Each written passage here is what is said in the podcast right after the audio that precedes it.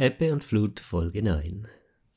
Ich glaube, heute sprechen wir über ähm, die extreme Hitze, die im Moment herrscht.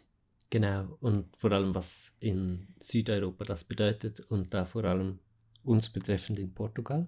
Mhm, weil Es Vor an allem- vielen Orten brennt. vor allem Spanien hat, glaube ich, extrem viele Mhm. Waldbrände, die gerade außer Kontrolle sind und natürlich Portugal auch. Mhm. Ah, Was ich super schlimm finde, ich glaube, die letzte große Waldbrand äh, Phase, Phase, war in 2017.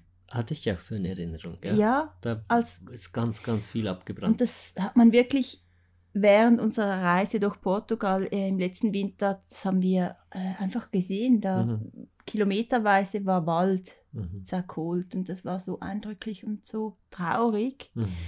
Und dass jetzt ähm, diese, dieses Land und diese Länder sind ja mehr, sind ja auch noch Frankreich, Frankreich, Griechenland, Griechenland, ja. und Türkei, bin ich jetzt nicht mehr ganz sicher. Weiß nicht mehr, wo es überall brennt. Ja, aber- genau. Äh, auf jeden Fall an sehr vielen Orten und das Mhm. ist so extrem schlimm, was das Mhm. bedeutet Mhm. für die Menschen dort und für das Land selber, für die Erde, für die Mhm. Natur, für die Pflanzen und die Tiere auch. Das ist Mhm. äh, so krass, wenn das ist so eine Wucht. Wir haben ja selber äh, sogar ein Waldbrand, aber eher einen kleinen im Norden miterlebt äh, auf dieser Genau, Reise. der konnte direkt am selben Tag wieder gelöscht werden. Also das hat Und ein paar nächsten, Stunden. ja. Oder ja, am nächsten haben sie noch nachgegossen, aber es hat schon nicht mehr so geraucht, habe ich richtig in Nee, sie haben die ganze Ja. Nacht gelöscht und am nächsten Ja, das Morgen stimmt. gegen Mittag war, haben Ja, sie das es stimmt. geschafft. Du hast recht.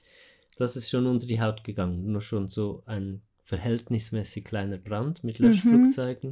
Da, und dann sich vorzustellen, am Wohnort dann diese riesigen Walch äh, Rauchschwaden Oder das Feuer, was sehen. immer näher kommt. und das Feuer auf einem zukommen sehen und dann im schlimmsten Fall wirklich evakuiert Mhm. werden zu müssen und und alles zu verlieren. Ganz geschweige von den ökologischen Schäden für die ganze Flora und Fauna Mhm. vor Ort, das ist fast nicht auszuhalten. Also ich finde das schrecklich. Wenn man es wirklich an sich ranlässt. Ja, wir Mhm. hören also oft Nachrichten und denken, ah ja, schlimm. Aber in dem Moment, wo, wo man es wirklich an sich ranlässt, was das bedeutet, das ist echt krass. Mhm. Und du musst dir auch vorstellen, dass die Menschen dort wirklich jeden Sommer mit der Angst leben, dass ähm, in der Nähe wieder ein Waldbrand ausbricht. Mhm. Ein Brand ausbricht und äh, dann du betroffen bist. Mhm. Also, wenn wir jetzt nach Portugal ziehen, ist das dann für uns auch ein Thema und ist, sind wir dann Mhm. auch jeden Sommer äh, äh, mit diesem Gedanken konfrontiert oder mit, diesem, Das mit dieser sicher auch in der Luft liegen. Wahrheit, dann ja, einfach, oder mit diesem Genau, so eine Spannung. Szenario. Ja. Und Genau.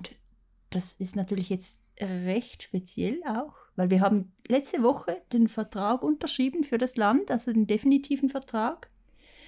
Das heißt, wir sind jetzt Landbesitzerinnen, Mhm. obwohl das Wort Besitzerinnen ist Ja. ja, super doof. Land, Das ist wie besetzen, also auf so drauf sitzen und das also tun wir gehört ja nicht. nicht, Wir die Erde gehört niemandem. Ge Genau, Also wirklich, ja. wie Also nach Tier. Menschenrecht gehört dieses Land uns, aber Mhm. selbstverständlich gehört dieses Land nicht uns, Mhm. sondern sich selbst. Aber schön, dass Land. sonst niemand irgendwie was. Bewohnerinnen oder was kann man Ja. sagen, Pflegerinnen. Es ist ja auch ein gewisses Maß an Schutz dann, weil nicht einfach sonst jemand kommen kann und etwas. Negatives machen kann an diesem Grundstück. Wir, wir sind ja extrem interessiert, dass das so ähm, Natur bleibt, wie es jetzt ist und sogar noch mehr wird und dass Mhm. wir da lernen können, so ein schönes Miteinander zu leben zwischen Mensch und Natur. Und genau jetzt, wo der Vertrag, wo es definitiv ist eigentlich, wo Mhm. wir jetzt, wir sind jetzt auch momentan am ähm, Ausräumen, so langsam, langsam. In Mhm. zwei Monaten gehen wir ja schon ähm, von der Schweiz. Und es wird jetzt alles real und genau jetzt äh, ist dieser krasse Sommer und es brennt überall. Mhm. Und das ist natürlich schon sehr speziell. Ja. Und, Und nicht ohne auch. Also genau jetzt ist auch so richtig bekannt und bewusst geworden, diese Sache mit dem Azorenhoch, dass es also äh, eindeutig so ist, dass es immer mehr trockene Winter geben wird und so heiße Sommer. Mhm. Also das ist exakt zusammengefallen äh, mit dem Unterschreiben von unserem Hauptvertrag. Mhm. Hätten wir uns anders entschieden, wenn wir jetzt im Vorhinein gewusst hätten, dass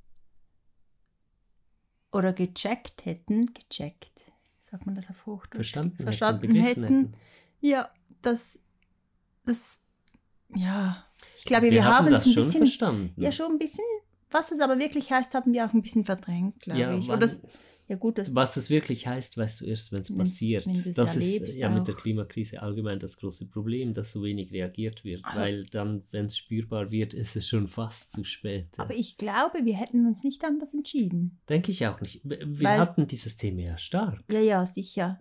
Aber jetzt ist nochmal so eine andere Dimension, Mhm. wenn du wirklich merkst, okay, weil dass es gerade so wenig regnet, weil wir waren ja dort im ähm, äh, Winter. Wir, Genau. wir wissen, wie wenig dass es Winter über. geregnet hat. Wir waren live vor Ort und nachher hat es nicht mehr geregnet und es wird jetzt auch nicht mehr regnen die nächsten zwei, drei Monate. Und wir wissen, was das für eine Wassermasse ist. Es war nichts. Es war wirklich nichts. Mhm. Und dass es gerade so krass ist, das hätte ich mir nicht vorstellen können. Aber das wissen wir jetzt. Ja, Und trotzdem ist es die richtige Entscheidung. genau. Also, ich, ich und wir beide gucken und lesen ja sehr viel auch zum, zum Klimawandel. Und da gibt es Prognosen, dass in 80 Jahren die Iberische Halbinsel Wüste wäre und sowas. Es ist nicht so, dass an mir das alles vorbeigeht und ich nichts davon oder auch an uns das alles vorbeigehen würde. Wir wussten das schon und das hat uns sehr beschäftigt. Und wir hatten immer wieder gesagt, warum gehen wir in ein Land, das von der Klimakrise mit am stärksten betroffen ist? Vielleicht Und- ist da so ein bisschen die Schnelligkeit, wie es jetzt geht, so ein bisschen überraschend, wenn ich dich kurz unterbrechen darf. Dass es jetzt schon so spürbar ist. Es ist Genau. nicht mehr so, oh ja, in ein In paar zehn Jahrzehnten Jahren wird es dann sehr schlimm, sondern jetzt ist es sehr Genau. schlimm. Gut, ja. Vielleicht regnet es nächsten Winter auch wieder ein bisschen mehr. Das kann man nicht sagen. ich Aber vermute es tatsächlich. Glaube ich auch. Aber Ja. trotzdem, es ist so ein bisschen so, trotzdem ein Augenöffner jetzt, was Mhm, es auch es- bedeuten kann. Genau, es wird wird. fühlbarer, Ja. was das bedeutet. Tatsächlich. Mhm. Weil das ist immer abstrakt. Bis man es wirklich erlebt hat, ist, ist jede Situation abstrakt. Ja. Und Mhm. dann, wo man es erlebt, kann man und Frau sich das auch wirklich vorstellen, was das bedeutet. Und der Grund, wa warum wir uns doch entschieden haben, dahin zu gehen, war und ist unsere Intuition, dieses tiefe Gefühl, wo wir wissen, wir sind da richtig. Mhm. Und dann haben wir uns dazu auch Gedanken gemacht und gesagt, ja, es macht doch auch Sinn, an so einen Ort zu gehen und zu gucken, wie können wir mit dieser Situation umgehen. Lässt sich im Mikroklima von, von unserem fünf Hektaren Land und vielleicht können wir es erweitern mit der Zeit, die Größe. Wie viel können wir da machen? Ähm, können wir vielleicht Möglichkeiten umsetzen, die dann auch für andere AnwohnerInnen und Betroffene ähm, relevant werden, weil, weil sich auf unserem Stück Land zeigt, das geht, man kann so und so angehen und, und dann, dann kann das Wasser besser gehalten werden und der Boden trocknet nicht so aus und so Mhm. weiter. Es ist ja nicht, dass wir das alles dann neu erfinden, sondern da haben ja schon ganz viele Leute dazu geforscht und Dinge gemacht und dann ist es halt je nachdem, wo genau lokal geht es wieder darum, es so anzupassen. Und so gesehen gefällt mir die Herausforderung eben schon sehr. Insbesondere zusammen mit diesem sicheren Gefühl, das wir Mhm. spüren, dass alles gut kommt. Und dann zu wissen, okay, wir gehen in ein Klimakrisengebiet. Mit dem Mhm. sicheren Gefühl, dass alles gut kommt. Und schauen, ob und wie wir das umsetzen können, dass, ähm, dass etwas Positives passiert. Mhm. Es ist auch schön, dass man quasi gezwungen ist zu handeln, währenddem du hier in der Schweiz noch paar Jährchen einfach so weiterleben könntest. Ja. Oder ja, wie lange auch immer, das kann ich jetzt ja nicht voraussagen, aber weißt du, was ich meine? Ehe es Und so reinhaut, ja. Ja, und ja, das ist auch irgendwie positiv schlussendlich. Mhm. Gerade wenn man äh, auch anderen Menschen dann die Augen öffnen kann für Mhm. die ganze Klimaproblematik. Mhm. Eigentlich ist das ziemlich gut, ja. Also so gesehen macht es richtig Sinn, irgendwo hinzugehen, wo es schon ist und, und sich dann damit zu beschäftigen, was können wir tun, Mhm. anstatt hier weiter halt gezwungenermaßen eher theoretisch oder ein bisschen abstrakt ist es einfach da, ja. Auch, auch, wenn, auch wenn wir an Klimademos gingen und uns einsetzen hier und so weiter, ja, das ist schon eine, ganz andere Sache. Mhm. Aber aufregend ist es schon. Also wir merken auch, dass eine Anspannung in uns da ist. Ja, klar. Es ist zwar nicht so, dass wir jetzt wie in der Furcht zentriert wären oder so. Wir, wir sind in diesem Vertrauen zentriert, einfach weil so viel von dem da ist. Durch die Erfahrung Mhm. Ist so viel Vertrauen in uns da, weil wir alle diese Jahre immer so intuitiv entschieden haben und deshalb über ganz viele Jahre hinweg jetzt immer erlebt haben, es kommt wirklich immer gut. Also ist von ganz tief drin diese Erfahrung da, wenn die Intuition Ja sagt, dann kommt es gut. Aber das betrifft ja nicht alle Facetten von unserem Sein. In manchen Anteilen sind wir schon sehr beängstigt von dem. Und das zeigt sich dann als Gereiztheit und Nervosität. und Oder so. vielleicht auch dadurch, dass wir nicht so, dass wir eigentlich noch fast nichts gemacht haben, was wir noch machen müssten, bis wir dann gehen in zwei Monaten Du meinst jetzt mit Auflösen? mit Räumen und sortieren und organisieren. Mhm. Aber der, ich glaube, der, man muss sich auch einfach diesen Space lassen, um ähm, ja, Alles zu seiner Zeit machen zu können. Aber vielleicht ist es schon ein bisschen auch rausschieben, ähm, weil es ein sehr schwieriger Schritt ist. Ja, jetzt hier schon. tatsächlich alles loszulassen, auch unter diesen Umständen. Ja. Mhm. So ins Ungewisse und in so eine große Herausforderung zu gehen. Auch was die Situation mit dem Wasser allgemein zum Beispiel betrifft. Also Wasser, das immer weniger wird. oder gar nicht vorhanden ist. Genau. Es nimmt mich auch Wunder, ob wir noch Wasser auf dem Grundstück haben, wenn wir ankommen im Herbst. Oder ob alles Im Bach. im Und Bach und in der in Quelle oder der also Quelle, Quelle. Also das ist der- ein äh, Brunnen, ja. Grundwasserzugang, äh, diese Quelle, die nennen das Quelle da immer, ja, aber das ist nicht so eine sprudelnde Quelle, sondern ein Grundwasserzugang in die obere Grundwasserschicht, der früher genutzt wurde zum Bewässern Ja, und für die Tiere. ähm, ich glaube, erst in Portugal ist mir so bewusst geworden, nur schon im Winter, wie wichtig Wasser ist. Und wenn man so in der Schweiz ist, dann braucht man da literweise Wasser für, für alles. Mhm. Und ähm, das war so schön zu merken, wie wertvoll Wasser ist Ja. und wirklich anzufangen, viel mehr Wasser zu sparen und es Mhm. wertzuschätzen. Das hat auch etwas mega Schönes. Und ich glaube, ich habe das Gefühl, dass wir es gut managen können auf dem Land, dass wir Lösungen finden werden.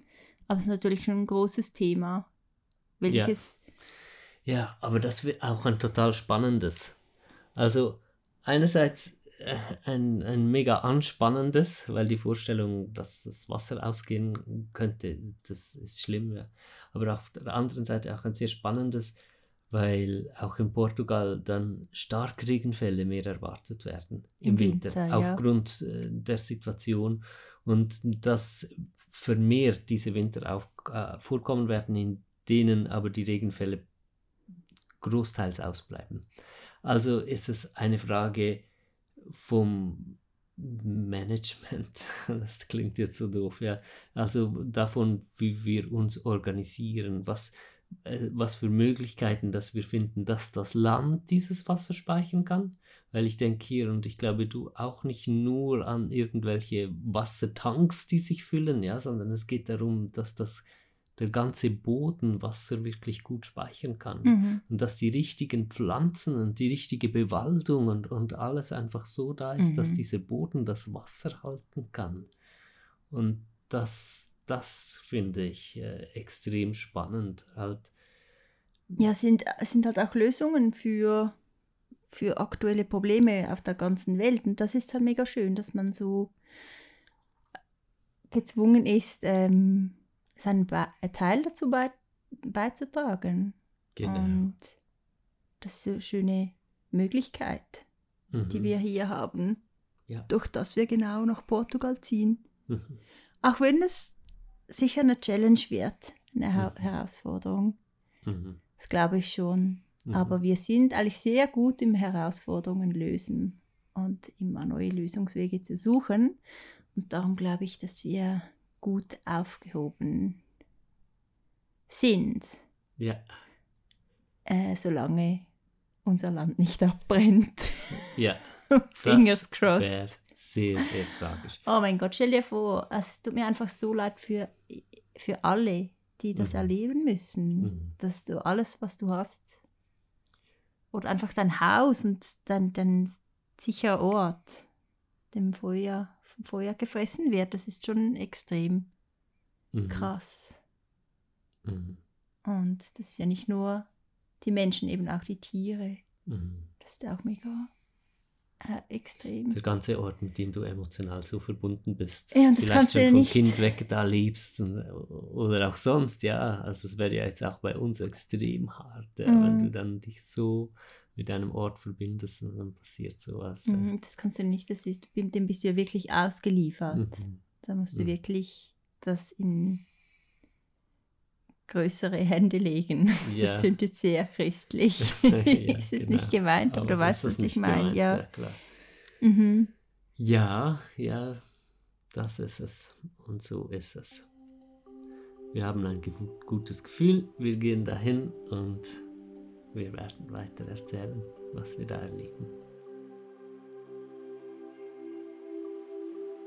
Das war Ebbe und Flut, ein Podcast über die Ups und Downs des Lebens und alles, was uns bewegt, mit Ramon und Selina Gartmann.